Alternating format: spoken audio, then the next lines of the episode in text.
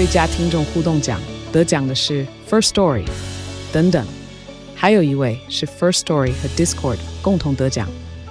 First Story 最新推出的 Discord 整合功能，是为听众管理新标杆，将拥有会员资格的听众自动加入 Discord 群组。这不仅减少创作者的负担，也为听众带来丰富的互动体验，获得全台 Podcaster 一致肯定。体验这个惊人的功能，立刻点击叙述栏链接，让你与听众互动更上层楼。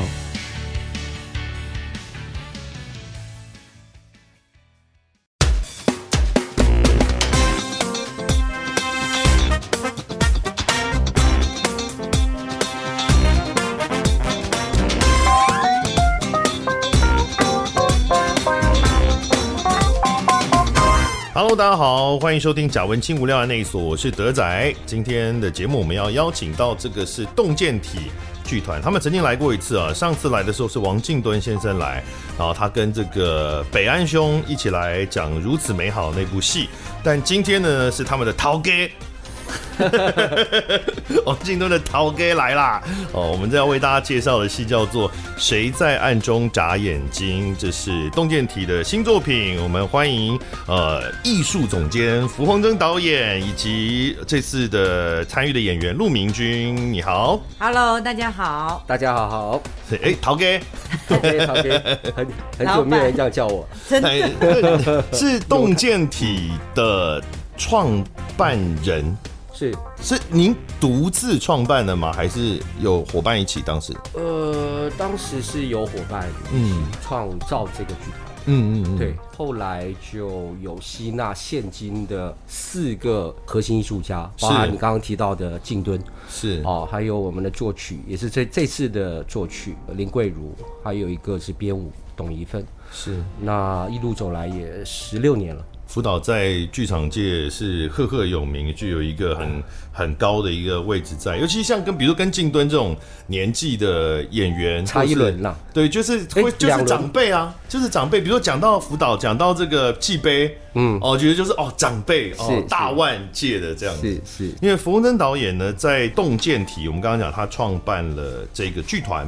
其实你除了洞见体之外，嗯、跟其他的很多剧团也都有合作。嗯哦，其实不仅仅是在洞见体而已，比如像创作社，对，你跟他们也有很多合作。是、哦、是，是甚至你还有很多跨界的合作。其实我个人真的不知道，嗯、我只知道您在我们熟悉的，比如现代剧场的领域。嗯嗯、但是其实你跟什么豫剧团呐、弦乐团呐，嗯。嗯然后呃，音乐时代最近演的《四月望雨》音乐剧也是我导的，《渭水春风》也是你导的，我导的，我导的。对啊，对啊，对啊。然后合唱团，台北艺术家合唱团也有，也有相当夸张的跨界的演出，甚至哦，对，最最扯应该是山婉然吧？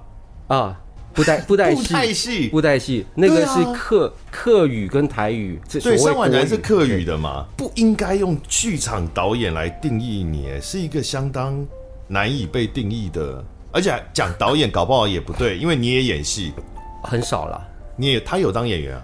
有有有有，很少了。你怎么知道？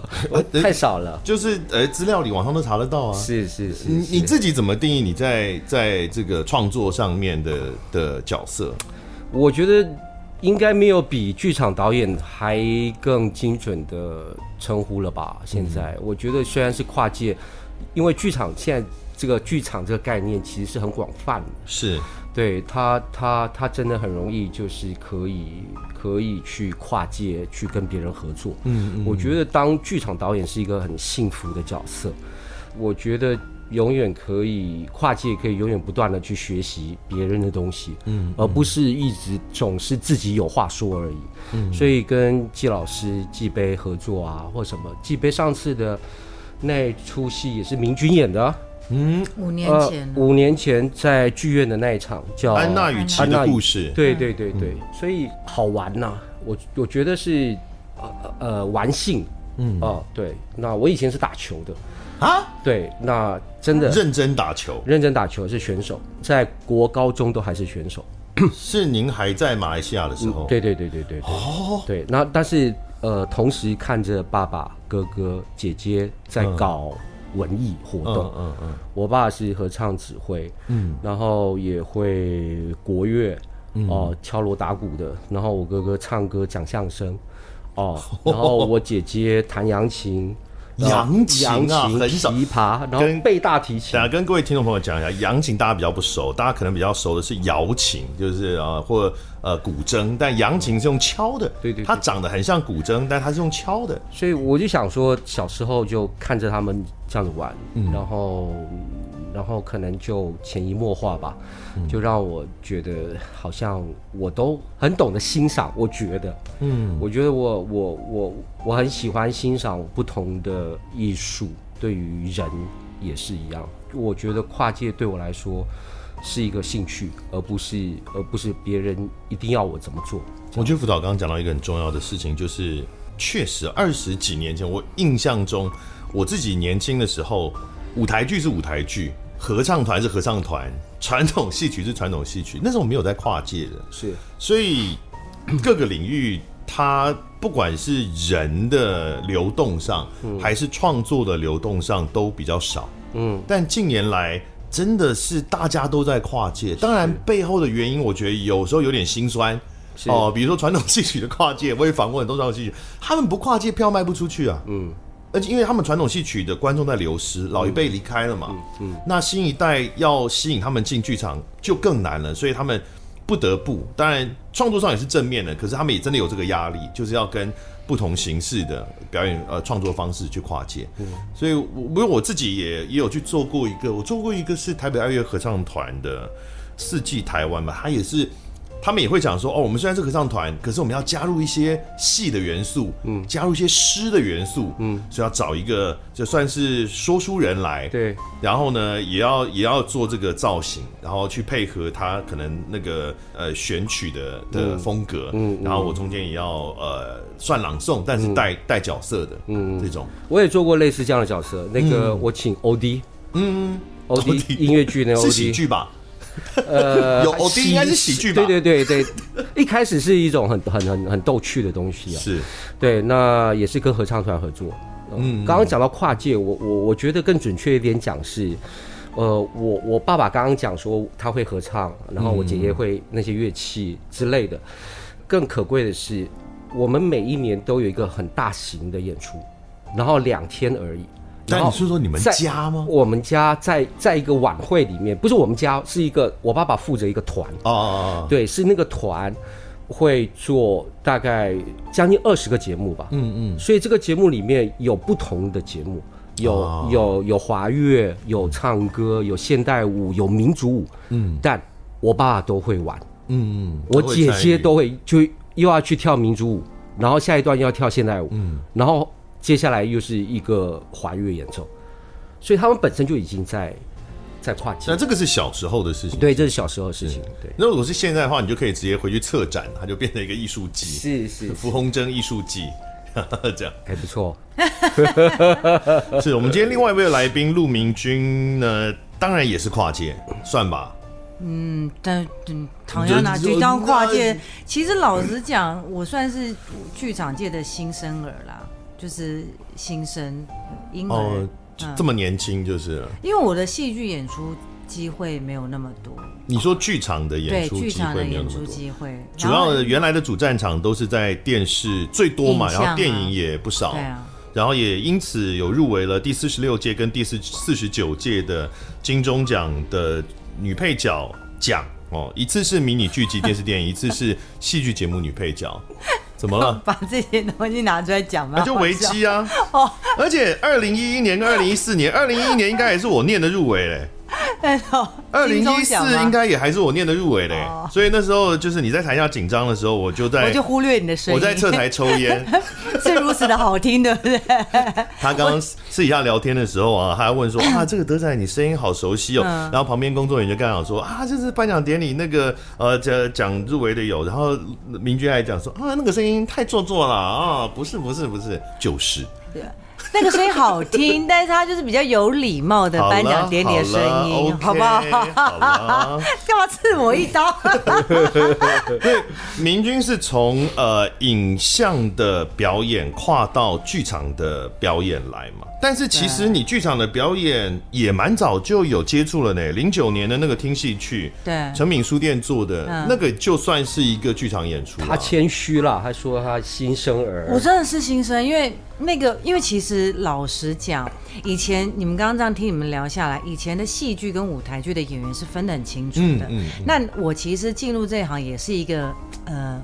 一个斜杠的世代的开启，就是模特转演员。嗯，嗯，所以其实这个世界都一直，你知道，我跟你刚刚在讲话，我觉得很像那个时代的巨轮轰隆轰隆的经过的时候，它有时候这个事情在转变，也不是我们能预测的。嗯，哎、欸，这真的是一个钟摆，啊、因为我不晓得辅导知不知道，其实如果再往前推一代，其实又是一起的。更早年的时候，在以前政工干校年代的时候，就是。就是福岛纪杯这一代之没有出来之前，嗯，那时候的所有的配音员、广播人、剧场演员跟电视演员、电影员同一批人，嗯。因为当时台湾没有戏剧系，嗯，那时候台湾唯一在教戏剧的地方就是政治工作干部学校戏剧系，因为他们有做那种政令宣导跟对匪宣传的戏的需求，宣传戏之类的是不是？诶，有讲样板戏啊，讲这政政令宣导的戏这样，所以我妈就是那个年代的那个舞台剧演员，哦，他们当时就是。都是通通跨，那个时候就是都没有分。我我我是不知道，因为我小时候我也有印象是救国团的，类似那种，我我有一点是戏剧附水组织嘛？对 对对，小时候你这个讲的就是我我我可能就是没有涉略到。对啊，所以就一直在。在改变，那你碰到正好是又开始大家跨界的。可是其实很奇妙，虽然我是从模特就误打误撞进到偶像剧市场，嗯，可是其实十年来偶像剧的市场也有很大的巨变，嗯，所以其实我好像短短在这个行业里面快二十年，可是你会看到整个那个好像那种合合菜戴帽。你知道吗？就是合菜戴帽这件事情，就是说它分开来都是一个菜，但它全部都组合在一起。哦，所以你会看到的那个戏剧类型，然后综艺类型、节目类型，然后舞台的类型，然后时尚产业类型，他们现在就是一种，就是我不我不用大锅炒，因为大锅炒好像不是很好听，但是它就是一个 mix and match。也跟听众朋友解释一下何菜戴帽，因为这是一个相当北方的菜，如果大家不去北方馆，可能不容易吃到。然后我南北河，我南北河。它其实我们家小时候叫春饼。春饼啊，哎，它其实做法跟润饼很像，就是你合菜戴帽，然后外面有个饼，然后甜面酱，然后把它包起来吃这样子。哎，我刚刚为什么会想到这个？这也是，其实谁知道神来一笔？因为我觉得就是你们听你们刚刚这样聊天，我不是带有，我不是自己有兴趣或是有目的性的去做任何事，我就是就是顺水推舟，机会来了就做，然后刚好就是机会也都还不错。是，二零零九年的听戏剧，它毕竟还是一个算独剧的，就是现在的读本剧，对。就突然又回来了。你们那时候的独剧是需要走位的吗？也有啊，有演出啊。因为近年的独剧越来越 ……No No No，我才刚看完一个独剧，也是很像我零九年那样的方式。OK，嗯，所以他他他拿本的，拿本，半拿本半丢本。嗯，然后要走位。对对，然后有真的有真的有啊，然后十个导演。做的、嗯、做的一个类似的呃舞台剧，对，那就是一个算是实实在在的剧场表演。对啊，那那个是我第一次，就是、嗯、呃也是认识里面的监制，然后他就说，如果你有想要从影像 转舞台，嗯、你要不要先从这个来起步，比较不会那么吃力。嗯、其实他这样讲是为我好，但是其实我们都知道。就是影像表演跟舞台剧真的就是不一样的功力，完全不一样啊！所以他就是怕我就在台上丢脸，就就是被识破，其实不会演。他说：“你要不要先从这种？”半半读本，然后半表演的方式，看看你喜不喜欢。没，你这样讲谦虚了，讲的好像是剧场演出比较难，影像演出是绝对比较难。没有，没有，没有，是真的比较难。我跟你讲，真的完全不同的专业。我有客串过电影，很可怕，我完全无法。哎，我觉得还好吧，不是真的。我觉得那个发誓，因为我不是科班出身，是嗯、虽然我一路上遇到很多很好的导演。就是带我入门，可是真的你要踏进舞台上的发声的方式、表演的方式是完全不一样。我到现在都还在适应。后来你还做了几次嘛？二零一五年是跟杨景祥演剧团的《明年或者明天见》，见然后呢，这个二零一七年就是创作社剧团的《安娜与奇的故事》，刚有提到的，哈、哦、这出戏，那也就是哦，是那时候跟辅导认识的吗？对啊，五年前，嗯，为为对啊，我们为什么会认识？我其实有点忘记了，就因为合作那个，但是是辅导 casting 不明君来的吗？不是创作社 casting 的。是创作社，对对对，安娜与其是创作社的，对对对，嗯，是，然后再来就是今年的谁在暗中眨眼睛？哦，对了，我们这个播出的时间应该已经。就是因为明君最近有一个也是很受注目的作品要呃上映了，我们播出的时候应该已经上了，就是《台北女子图鉴》嘛，对，是 Disney 的作品。嗯，我们刚刚讲错，但是可以剪接的节目就有这种好处，你们都不知道我刚刚讲了什么，我会剪掉。呃，是什么时候播？九二一，九二一啊，几集啊？十一集，十一集啊，那是一个蛮旗舰大戏。是哦，对。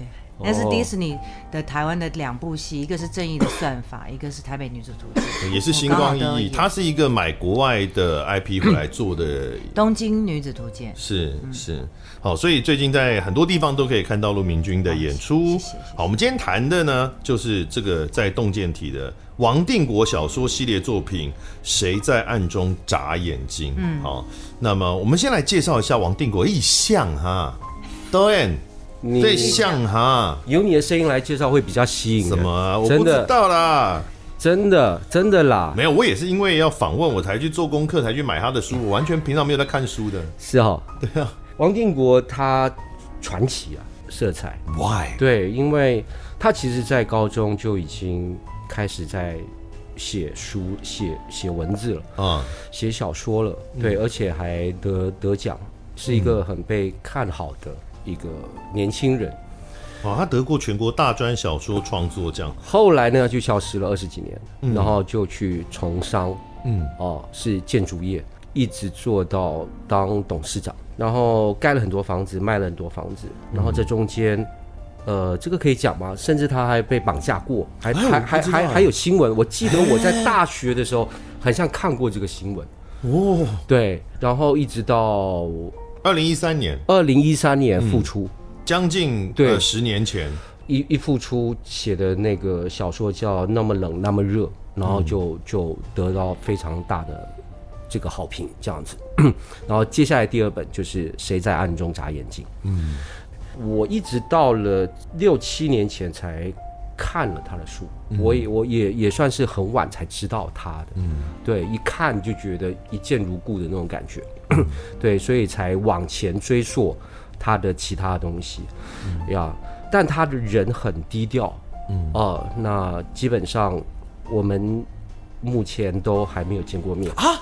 真的吗？对对对对，你们有就是改变他的作品，我以为一定会有什么事前，有会议啊，干嘛什么？是，是，有的可能还会作者想要这个参与一些、啊。我们感受到的，我们感受到的是他很信任，嗯嗯，很像是一个。可能是对这方面是一个很放松的，对人很信任的一个一个作家，对，那然后签约，会不会是他他董事长太忙了？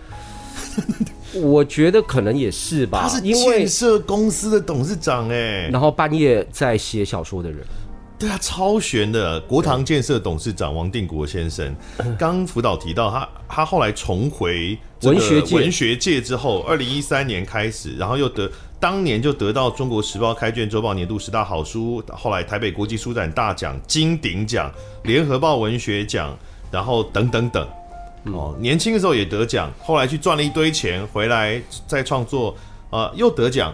有钱人的这个生活真的是很自在，为什么可以这样子啊？Why？以前有些人还会说啊，这个对有钱人哦，我没有钱嘛，然后我们就笑人家没文化。哎呀，就几个铜臭味啊，这个有几个臭钱了不起啊？啊，我们至少心灵是富足的，没有人家心灵也很富足。是是，为什么他他怎么做到？真的是很好奇。嗯，对，而且就会很敬佩他哦。然后在这样的一种工作领域里面，他还可以有一份。创作的那个初心那么的强，而不会被所谓商业可能就淹没他了。是我并并不是说商业不好，可是他能够斜杠哦，能够还有一个创作的一个范畴，嗯，让他不断的在那边耕耘创作，嗯，我觉得这这是很了不起的。一个人时间怎么怎么够用呢？对不对？对，这世界真的很不公平哎。他上辈子已经做很多好事。应该是个大善人，因为我平常是完全不看书的，真的很抱歉。哦、但所以我，我我下这个评论，我觉得是没有什么鉴别力的。但又真真的完全不看书。可是，呃，因为这个访问的关系，我去买了他的这个。哦、我们这次有改编到那三本，都是短篇小说集，是，然后买来看。啊，我觉得好好看哦。然后我下午在准备这个。访问的内容的时候，又要看，要想要先把原文看，因为我要对比跟剧本之间的不同嘛。是，然后就看，然后我就放了很轻柔的音乐，然后弄了一杯咖啡，然后再看。因为因为他的文字都在写一些，他不是完全，但比如说跟感情有关的，可是都不是那么直接，不是那么平铺直叙，不是那么想象中的完整结构的故事。对对对。他就是很有诗意的、的的那种呃笔触。是。哦，所以我就很有呃，今天下午的时候，我觉得我蛮感谢，我很开心，就是我觉得那个、哦、你被感动了，有掉泪哦，不是掉泪，我觉得这个心被撩动的情绪被撩动的感觉，它不是那种呃伤心的感动的掉泪，倒不是那样，可是我觉得那个那个情绪被那个文字牵动的那个，我觉得我好久好久没有没有这个经验了。这个不用剪掉啊，这个好，好像吸毒的感觉，是不是到了某个年纪了？没有，就是昨天看到一篇很干的一篇贴文，就妈，好，这个我会剪掉。算了，反正对方也不会听我 podcast。哦，哎，那就是，嗯、就是说，刚刚你提到那个笔触，你很难想象是一个建筑公司老板，嗯。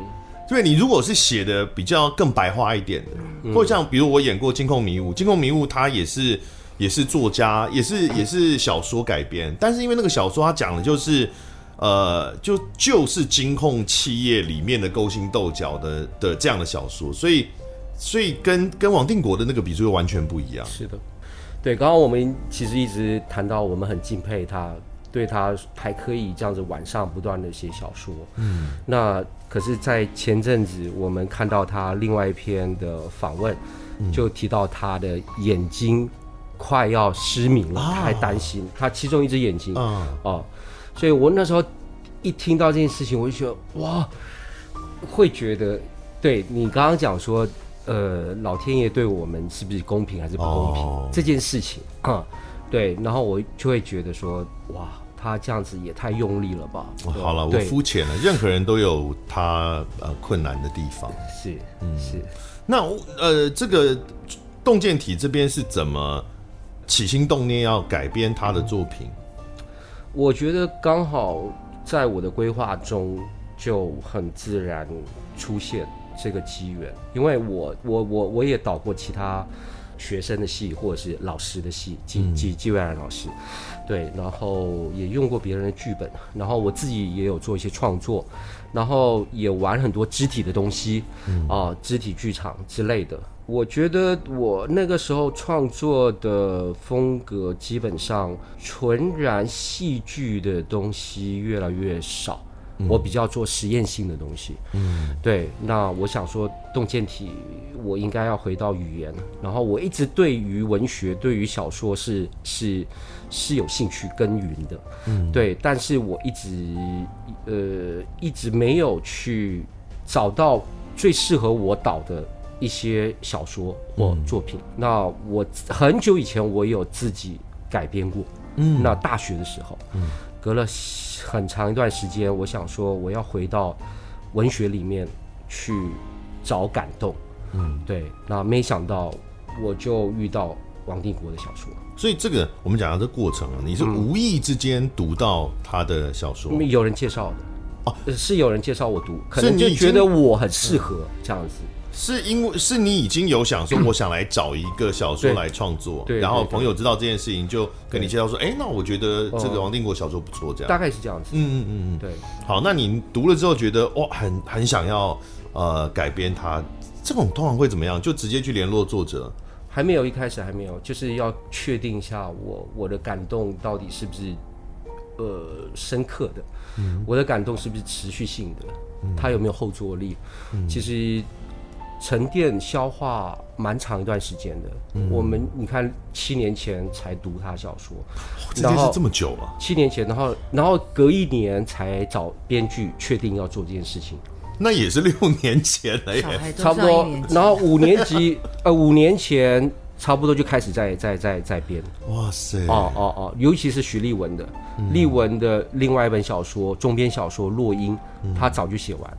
嗯，他在一年前就已经写完了。嗯，那君耀的就是边写边调边改这样子。那回到说，当初为什么起心动念要把它实现？我觉得就是一直在问自己，说我那个感动是是我真切感动，而不是而不是有一些什么目的要去操作这个小说，嗯，也并没有。刚刚那个感动，就刚刚你讲的，你看你昨天今天看的小说的那种感动，其实很像，就说不上来，它也不是像其他小说有那么那么结构性的故事性的。那种情节的吸引人的地方，它不是靠那个东西来吸引你，嗯，对，它是在简单的情境设定当中去描述一些很幽微的人性的复杂的处境，嗯，对，那我所谓幽微，可就是一种比较不容易讲明白的一种感受，或者是对人性发现人性里面不容易。讲明白的一种道理，就是不是简单的对错黑白，嗯、不是只有这样的对立面，它一定会让我们看到对立面。嗯，但是除了对立面之外，它会挖掘这中间里面我们平时有感触但是说不上来的东西，一直会有这个东西在在擦出火花。嗯，我觉得好，这个部分我就想要，其实，在我们节目很少做这件事，我不知道会成功，但是我想要。来聊一下这个这些主题，就是包含没有结果的感情跟什么叫做遗憾。刚刚导演有讲了一些对于他的创作的描述，从我的用语来讲的话，我可能会觉得他他他他什么故事都不讲完，是哦，没有你预期的结果，没有你预期的结局哦。那不是说他刻意做一个反结局还是怎样，不是，就是他都不讲完，但是。我我后来回头想，就是为什么会这么容易被那些文字触动，也就是因为现实世界里面本来就不是那么戏剧化，它就不是什么都一定有一个结局，就不是什么都都会有一个你期待或不期待的一个结果，很多时候它就这样了。我可以打个岔吗？因为都男人在聊男人，我觉得就女人来女生来看这个，你们刚刚讨论到，我可以总归就是有一种暧昧的浪漫。嗯，暧昧不明的时候其实蛮美的，是。我觉得就是他就是一个以以我女生后来来看这个小说家，就是会觉得这个男生就是很诗情画意，他是很浪漫的。以我们不知道他的背景，单单看他就是描述一个画面的时候，你就会觉得你可以看到那个光，可以感受那个阳光温度，你也可以看到那个叶子飘下来，能够这么描述这个周边，它其实就是一个电影场景，它让你置身其中。好，讲到哪里的时候，你好像就在哪里。其实这是很厉害的小说家，嗯，所以我那时候其实也是第一次，就是也是接触这个。然后再去看，就是王定国的小说，他有一种就是怀旧的风格，已经很久没有看到这样笔触的。比如说明君，你觉得你是可以享受这个浪漫、这个暧昧的过程的人吗？因为我们都暧昧过，一定啦，每个人感情过程中一定都会有。我觉得随着年纪的不同，浪漫暧昧的对象也不见得是在。情人这件事上，嗯、有时候他跟这个世界也会有产生一个暧昧的一个灰色地带，那也很浪漫啊。是你心态，什么叫跟世界？好比说，你有时候你，好比说，我们一直觉得暧昧这件事或浪漫这件事一定跟爱情有关，嗯、跟家人也是会啊，跟朋友也是会，嗯、跟你的梦想、跟你的理想也会啊。嗯、就是有时候我们好像急着想要去，因为我们的生活太快速，嗯，可能是尤其是现在，尤其是数位时代，所以我们就是一直在追跟赶。以前台湾还没有，哎、欸，搞得我好像老人，就是。毕竟我也是有一点 带着，又要否认又要承认，你真的很复杂。就我自己觉得以前步调稍微慢一点，可是随着数位时代的产生，你会看到那个资讯的爆炸，然后对资讯的焦虑，然后大家以至于就是不看书，然后你会发现那个文字会越看越短，然后后来变成图片，这就是时代的不一样。可是那个就是会让我们不容易那么。能够去享受当下的那个浪漫，因为时间太快。讲到这个，我举一个例子哦，在我们高中的时候，好了，你有好哎，听众其实不知道我讲的是我跟辅导还是你啊？你何必自己出来坐这个位置？我我开心。好，在我们高中的时候，要找一个人，你是要打电话到他的家里，嗯，然后可能他的家人接的。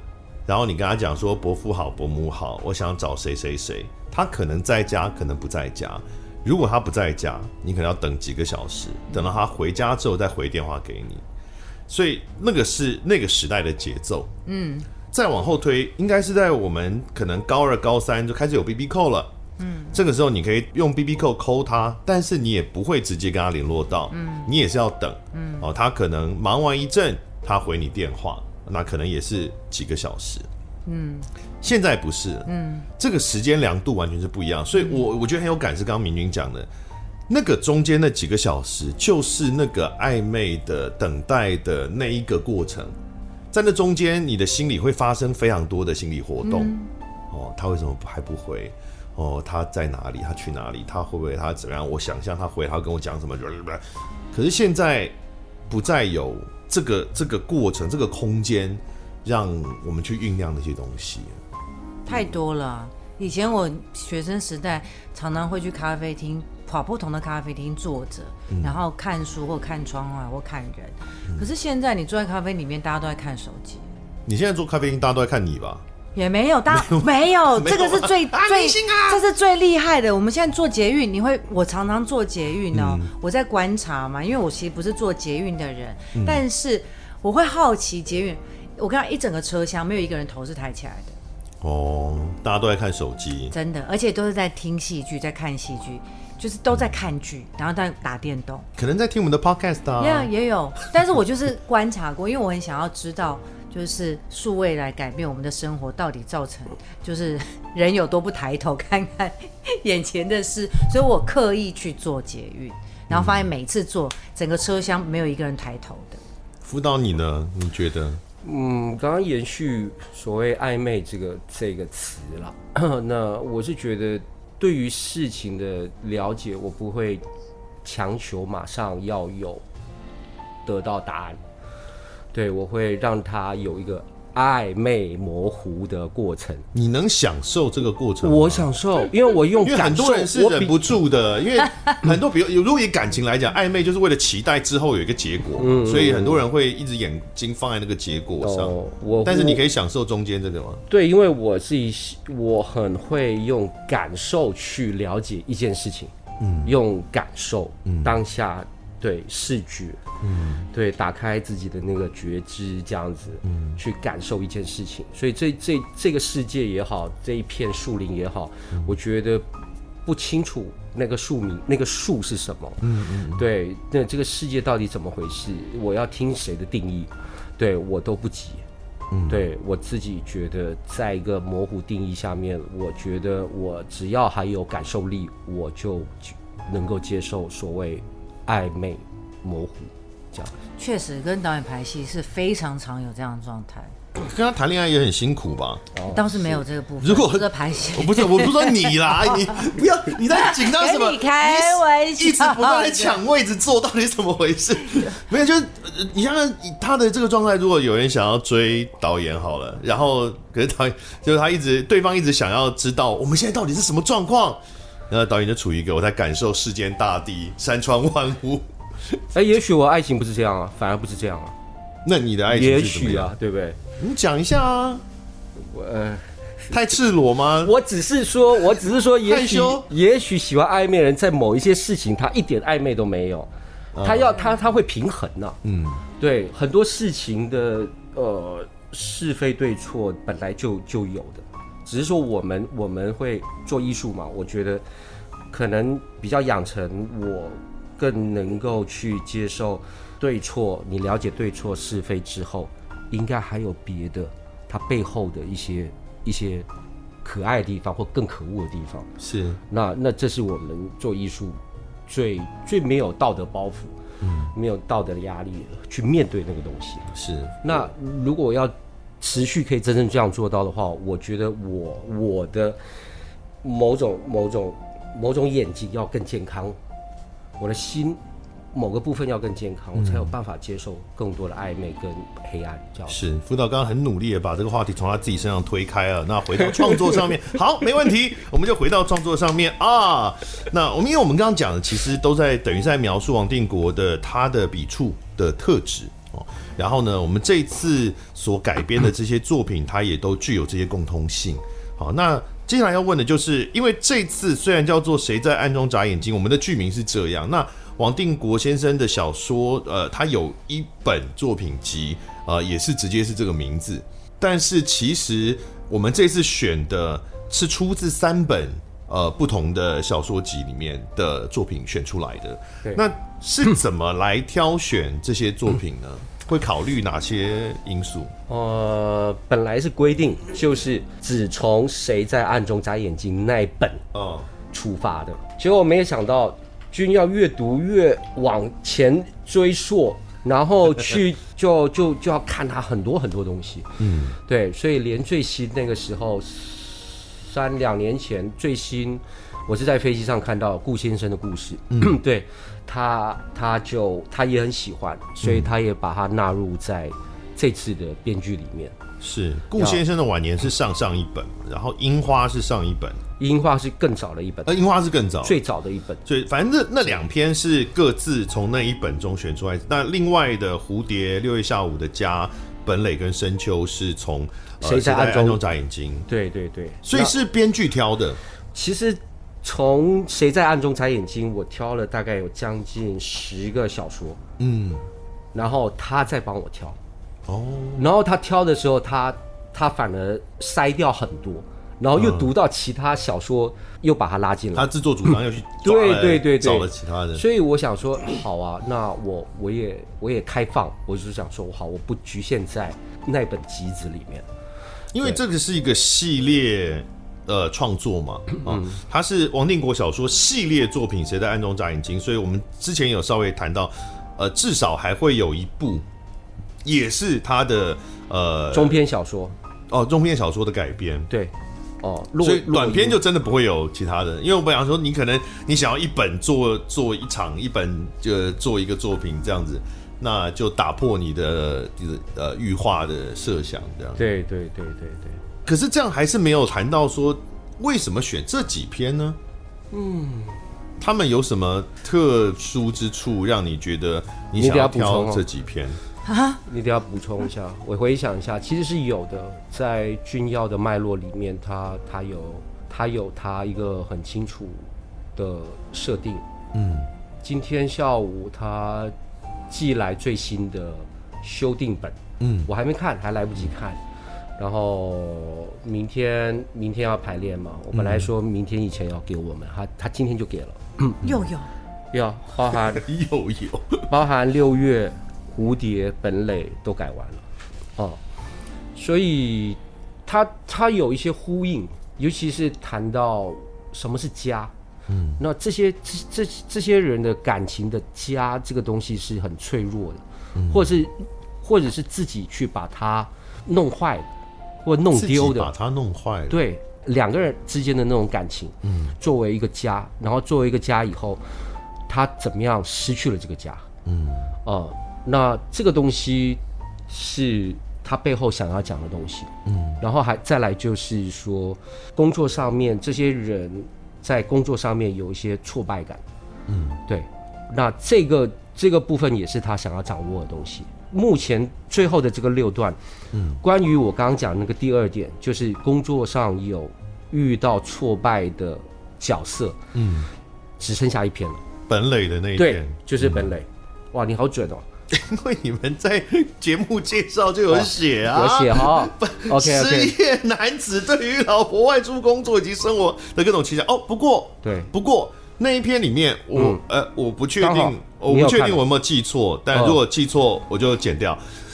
那一篇里面好像有加了一个段落，就是他本来的原版里是没有在怀疑他老婆有没有可能出轨，对，但是现在的剧本里是有的，有的，对，这个是加进去的，这是加进去的，这个是为了串联呃各个作品之间的关系吗？对，因为。大部分都有讲到外遇的问题，嗯，对，感情出轨的问题，所以本垒就比较用一个比较轻巧的方式，稍微点到点到男性对于老婆的某种猜疑、不安全感、不安全控制对对对之类的，对对对对对，嗯，所以这一点他就就把本垒就平衡过来了。本来他大概就是。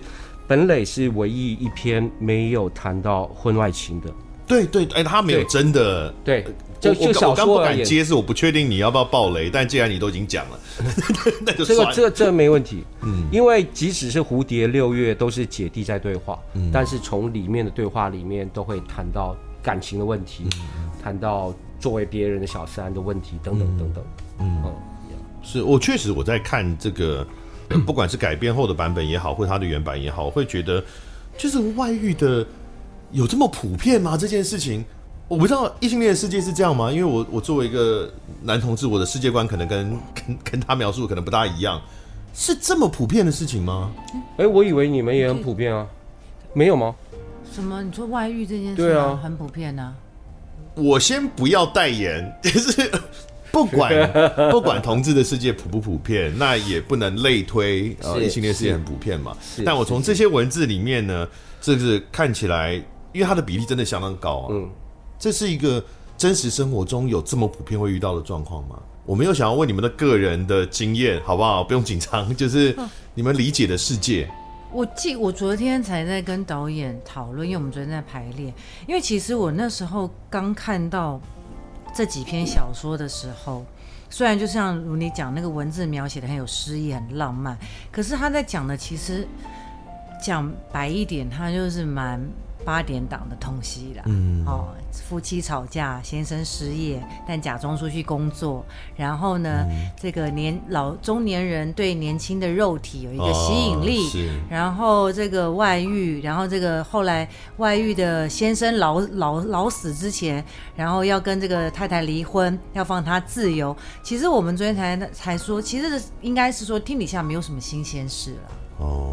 基本上，大家每一家里面会有的吵架、分家、情感出轨，然后工作失业、潦倒，这些其实都都差不多。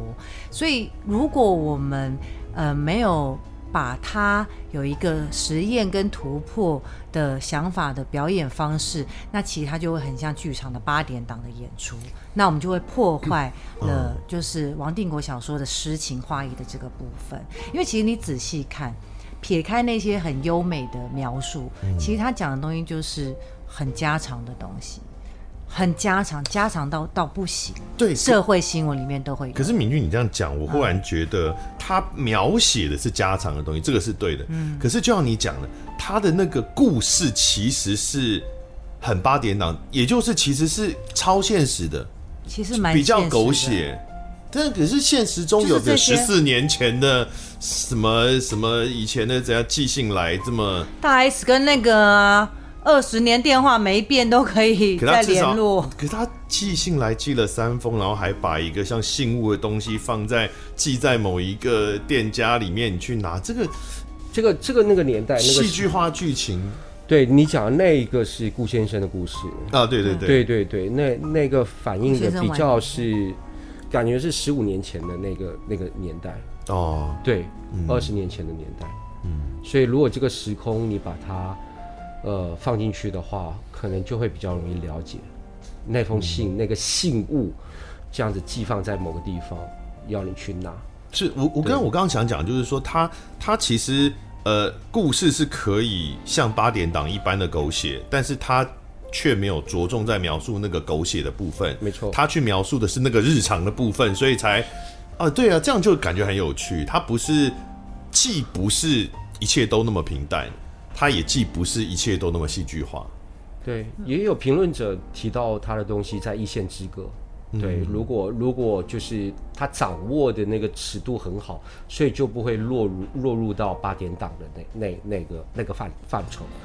对，所以我们自己在做做，要把它变成活生生的人物在剧场扮演的时候，我们讲起话来跟小说是不一样。小说是那个声音是你自己的，你读进去的声音。嗯，你现在看戏是要看听到别人。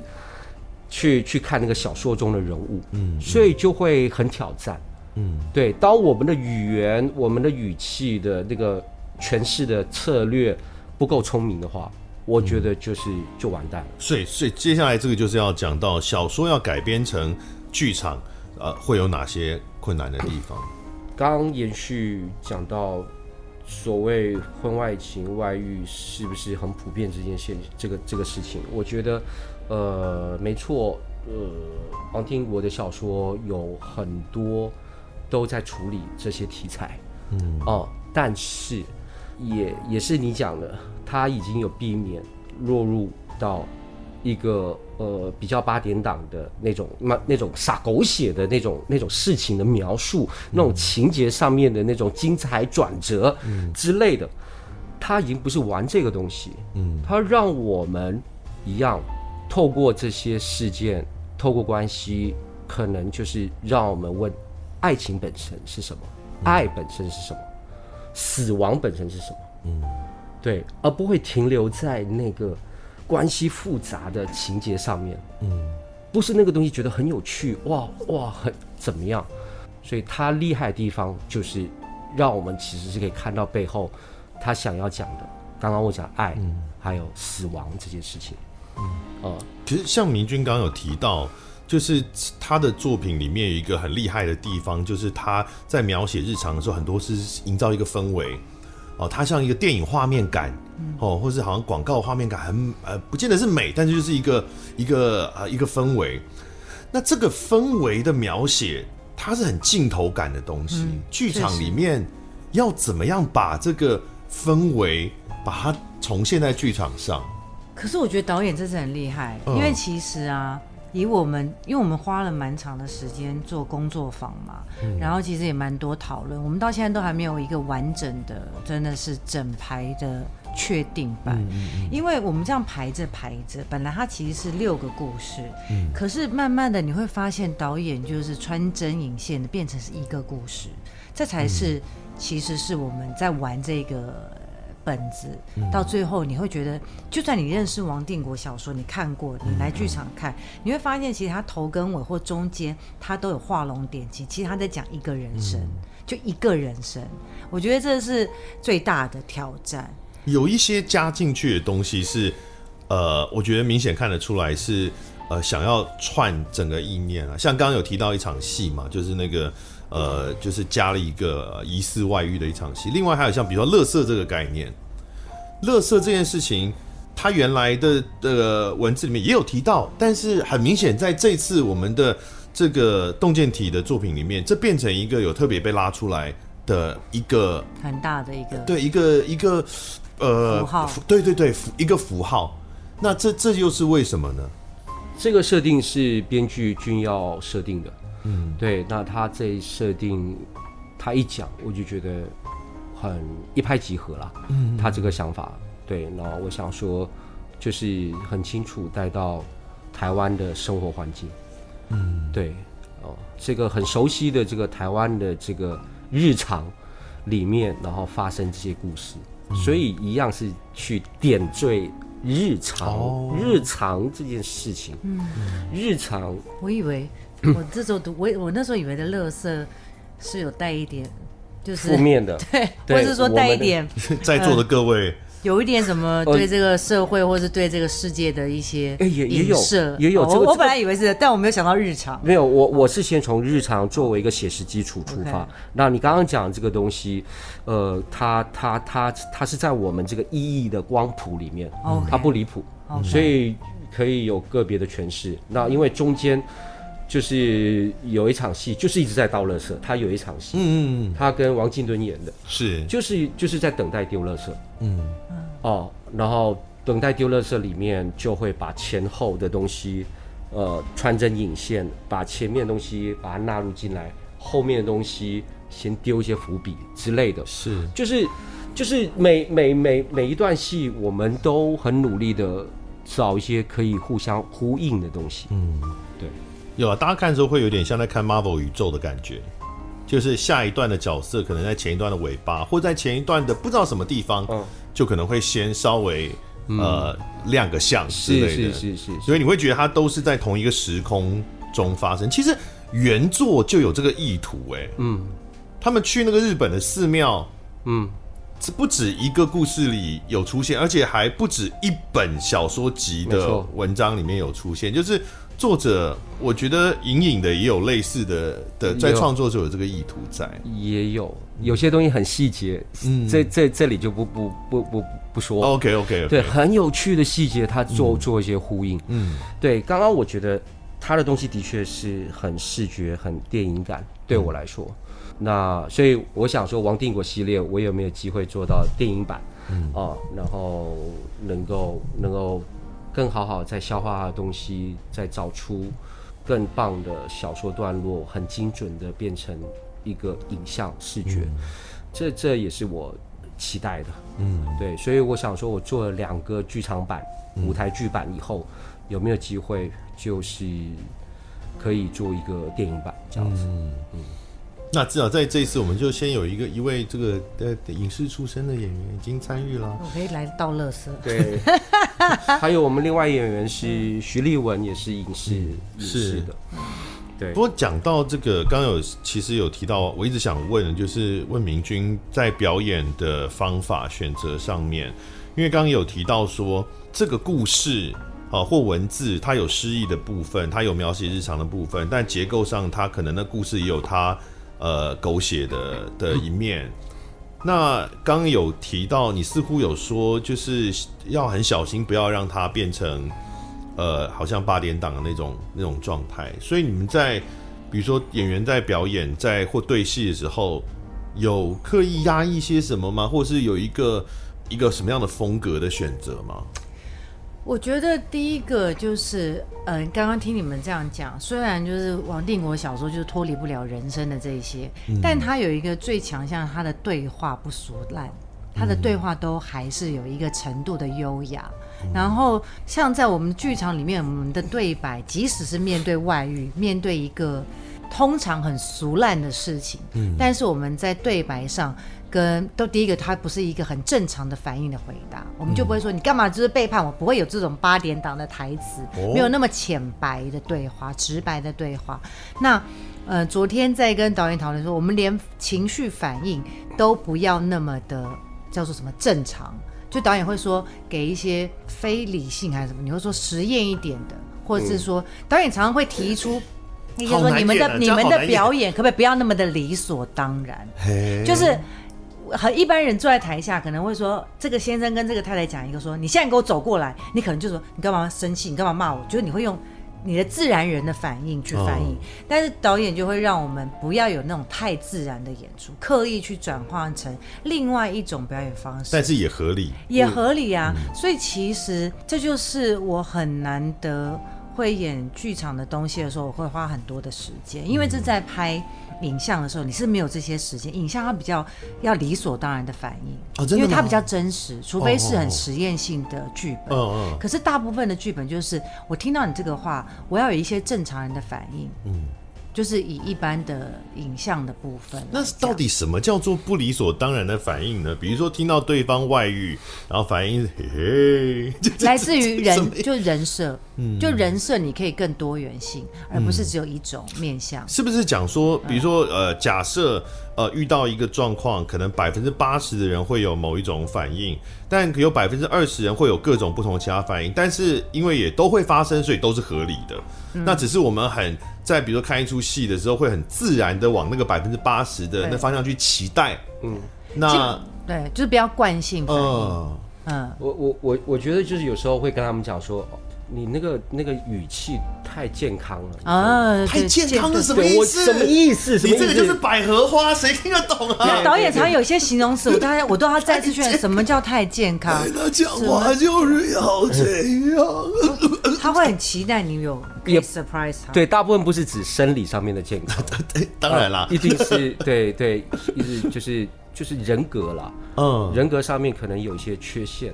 对，或者是对某些议题的时候，这个这个人的心理上面，他会他会怎么说那句话？嗯啊，我我希望在某些点、某些时候说的时候，是让我们感觉到意外，以为是意料之中，嗯，结果是一个你没有办法掌握的节奏感，不要那么刻板印象的诠释方式。对，对他有，他们一定有他们的通俗的一面，通俗的语言的表达。嗯但是我现在，我们已经进入到下一个下一个阶段了。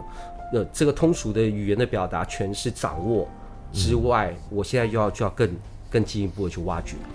因为其实刚刚讲到人生的所谓外遇的或者是感情破裂的这样的事件，其实是真的很多。嗯。哦，那但是我们刚好选的这几篇，其实他都没有直接去去表现我们之间的那种。说话针锋相对，撕心裂肺，嗯，他他都是靠另外一种叙述，嗯，再加一点点可能的对白，嗯，就这样而已，嗯，所以你要在里面找出对白是很辛苦的，但是他所有对白都很迷人，因为很少，嗯，哦，对，所以他是靠另外一种方式去表现。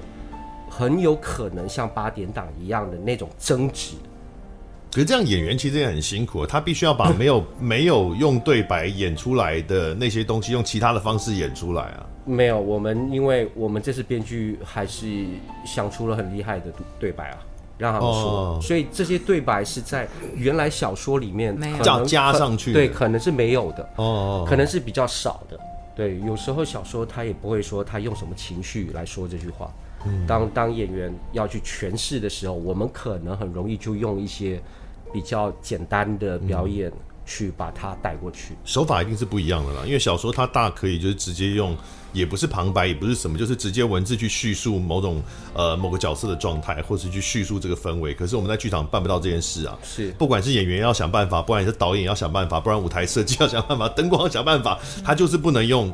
那个文字直接啪打出来嘛，所以就是剧场更困难的地方。对，所以也很很挑战了。就是说，我们用的语言会不会还是太文学性啊？这也是我们一直在紧盯的。嗯，最怕就觉得哎、欸，文绉绉啊，或者是什么什么的。嗯、那你刚刚有问明君，其实明君还没有答，嗯、就是是不是很压抑、很节制在表达上面？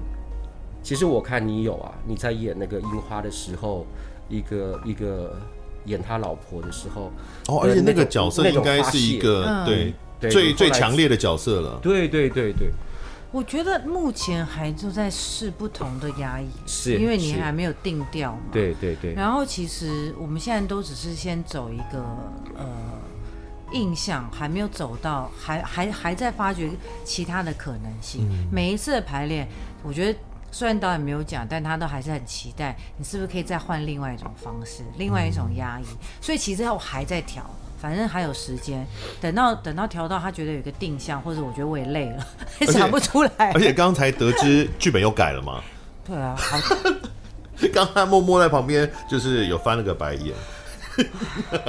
肯定的，改一直改啊，因为改其实就会就会开始会开始有点紧张，因为就是还没背完旧的，突然新的又来，要不然就是好不容易背好，就是这对演员来讲，剧场就是要一下背一本书也是蛮是还有一些时间啦，因为我们这一次的《谁在暗中眨眼睛》是十月二十八号到十一月六号上演嘛，两周，所以对，离我们目前这个录音的时间。呃，其实还有一个多月哦，嗯、而且是一个半月左右的时间啦，嗯、所以还有时间。但是导演要留一点时间给演员呐、啊。当然，当然，当然。因为我有我真的有碰过那种上台前就总彩排还在疯狂改的状况。哦、那个因为演员心会很不定，就是他对于新的表演他还没有办法那么熟悉。对，所以心里会一直浮浮忐忑。嗯，导演拜托，因为我几乎没有哎、导 导演不太会，我几乎没有，我几乎没有这样赶的。嗯，那即使是要这样赶，我也会放在以后再重演的时候再再把它修正修改。是，对。不过我是觉得剧场好玩的地方，也就是我们就是用用自己的肉身好、哦、下去，对，下去操练。嗯，对，所以。呃，那个修改是必定的，是。对，我们也不是一个编剧家已经写好的剧本，然后去操作。哎，讲坦白的，导演不改，演员演的时候有时候会偷偷改啦，也会，每一场状况不大一样嘛，有时候身体状况也不大一样啊，也不是故意的，对不对？对，对，对，这是剧场它的有机的地方啊，就是它的一切都是那么的当下，嗯，哦，然后都可能会不断有变化。